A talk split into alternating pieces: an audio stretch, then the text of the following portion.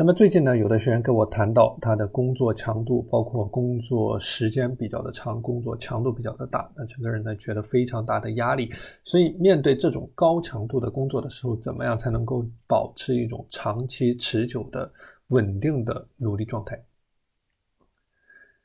那么首先第一个可以切入的方面叫做去。追求一种可持续性的量变啊，就说当你在进行练习的时候呢，重要的不是说一次练习量有多少，而是你是否能够把这种练习给持续的保持下去。那比如说，我们有的学员在做运动的时候，可能一有的人一次给自己立了很高的目标啊，比如说跑步一个小时，或者说健身一个小时，但是他会发现这种目标呢，通常很难去坚持下去，因为每一次的难度太高了。所以说，首先要做到的第一点是追求的是不是说一次练习的量，而是你的练习的一个可持续性。那么追求这种可持续性呢，可以从几个不同的方面入手。首先是你要有一个稳定的作息时间表啊，因为一旦你的作息规律呢，你才能够进行一个稳定的练习。那么第二呢，就是说你要有一个稳定的输出。那第三呢，你的输出的内容和质量应该不断的提升，而不是一个原地踏步的过程。那么追求可持续性的量变呢，实际上就是把你的努力可以衡量。那比如说你每天做的每一个具体的工作，都是要有一个可衡量的结果。那比如说你每天画了一张画，比如说你每天跑步二十分钟，这些都是一个可以衡量的具体的结果。就说无论你做什么样的事情，一定要有一个标杆，或者说一个具体的量化指标。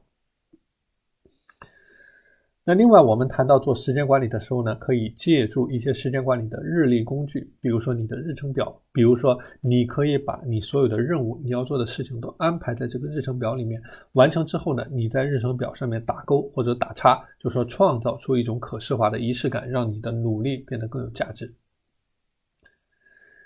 另外呢，就是确保你每天是用一种小步前进的方式在进行。啊，我之前谈过，不要去追求这种一蹴而就的这种努力，或者不要去追求一下做很大的改变，而是做很多的具体的事情。那么，通过每一个小的具体的事情的积累，小的改变，让你一点一点的不断的去提高。同时呢，你把每天做的小的练习内化成你的一种生活习惯和微习惯。那么，通过不断的循环你的微习惯，逐渐的不需要再去调动意志力去和它和你自己进行对抗。